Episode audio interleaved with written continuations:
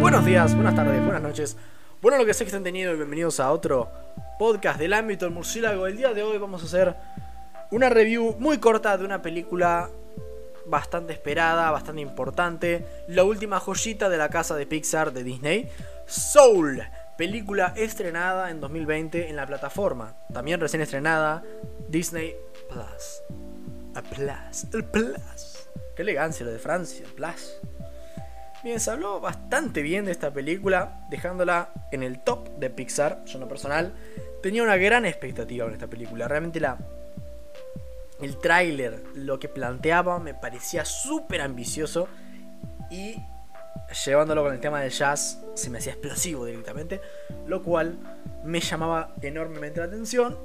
Pero bueno, eh, al no ir a verla en cine me decepcioné un poco. No soy realmente un fanático particular de, Pixar. Pero trato de ver las películas que puedo si me llaman la atención. Eh, como lo fue Onward eh, a inicios de año. Una película que pasó realmente bastante desapercibida con todo el arranque del COVID. Eh, pero que realmente me pareció bastante buena, me dejó un buen sabor de boca. No soy un gran fan, por ejemplo, de películas como Toy Story. Cuando era chico me gustaban las dos primeras, pero bueno, por ahí las últimas dos no, no las vi. Así que tampoco me, me, parece una locura, realmente no me parecen las producciones de, de, Pixar que tengan más profundidad, por ahí más interés me generen, o más calidad necesariamente. Coco, Ratatouille, eh, la misma Soul o Onward me parecen mejores películas realmente. Así que... Bien, la sinopsis dice, un profesor de música que ha perdido la pasión se transporta fuera de su cuerpo al gran antes y debe encontrar el camino de regreso con la ayuda de un alma infantil que aprende sobre sí misma. Es una sinopsis por ahí que no no cabe del todo lo que realmente pasa. Realmente lo que pasa es que el vago este, un profesor de jazz eh, en una escuela secundaria, cuyo sueño, digamos, vendría siendo tocar con grandes estrellas de jazz y ser un músico un poco más hecho y derecho, ¿no? Bien, digamos que luego muere, es difícil de entenderlo, o sea, nunca lo dicen, creo, o si lo dicen por ahí, no lo dicen con un tono tan fúnebre como podría sonar, ¿no? Pero toca la muerte de una forma bastante tranquila, digamos, creo. La película trata más de la vida que la muerte y ya después hablaremos más de eso. Básicamente el chabón se muere y llega a un lugar bastante flashero que es como un cielo, pero anterior o algo así. Pero bueno, es el lugar donde las almas se crean y todo eso. Y él queda encargado de un alma la cual tiene que de alguna forma hacerla querer vivir. Es bastante curioso, pero bueno, es realmente una, una premisa bastante jugosa e interesante. La propuesta, bueno, es muy buena, la capacidad de tocar temas interesantes es algo que precede a, Pixar, es algo que se sabe de ellos. Mezclando acá con jazz, la filosofía de esta película me ganó ni bien comenzó.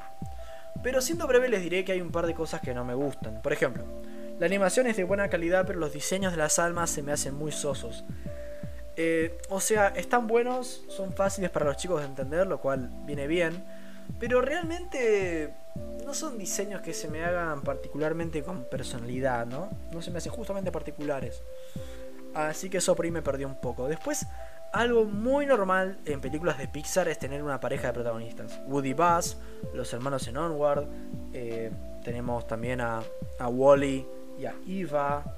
Eh, muchos más, realmente, muchos más, tenemos muchos más ejemplos.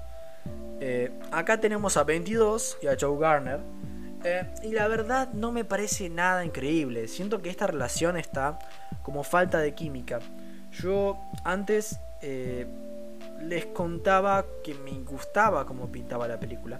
Y cuando arranca todo, este desarrollo de concepto me quedó encantado. O sea, realmente quedé fascinado. Y digo, ¡fuah! Esto es genial.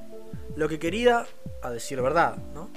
Eh, sin embargo, eh, por el guion decide tomar otro rumbo, le dar un giro a la, a la trama. Y me dejaron, me dejaron loco, la verdad. Eh, no es malo el giro, realmente es un giro muy bueno yo pensaba que la película nos daba un sermón distinto acerca de la vida. Sermón, una enseñanza, vamos a decir, una moraleja.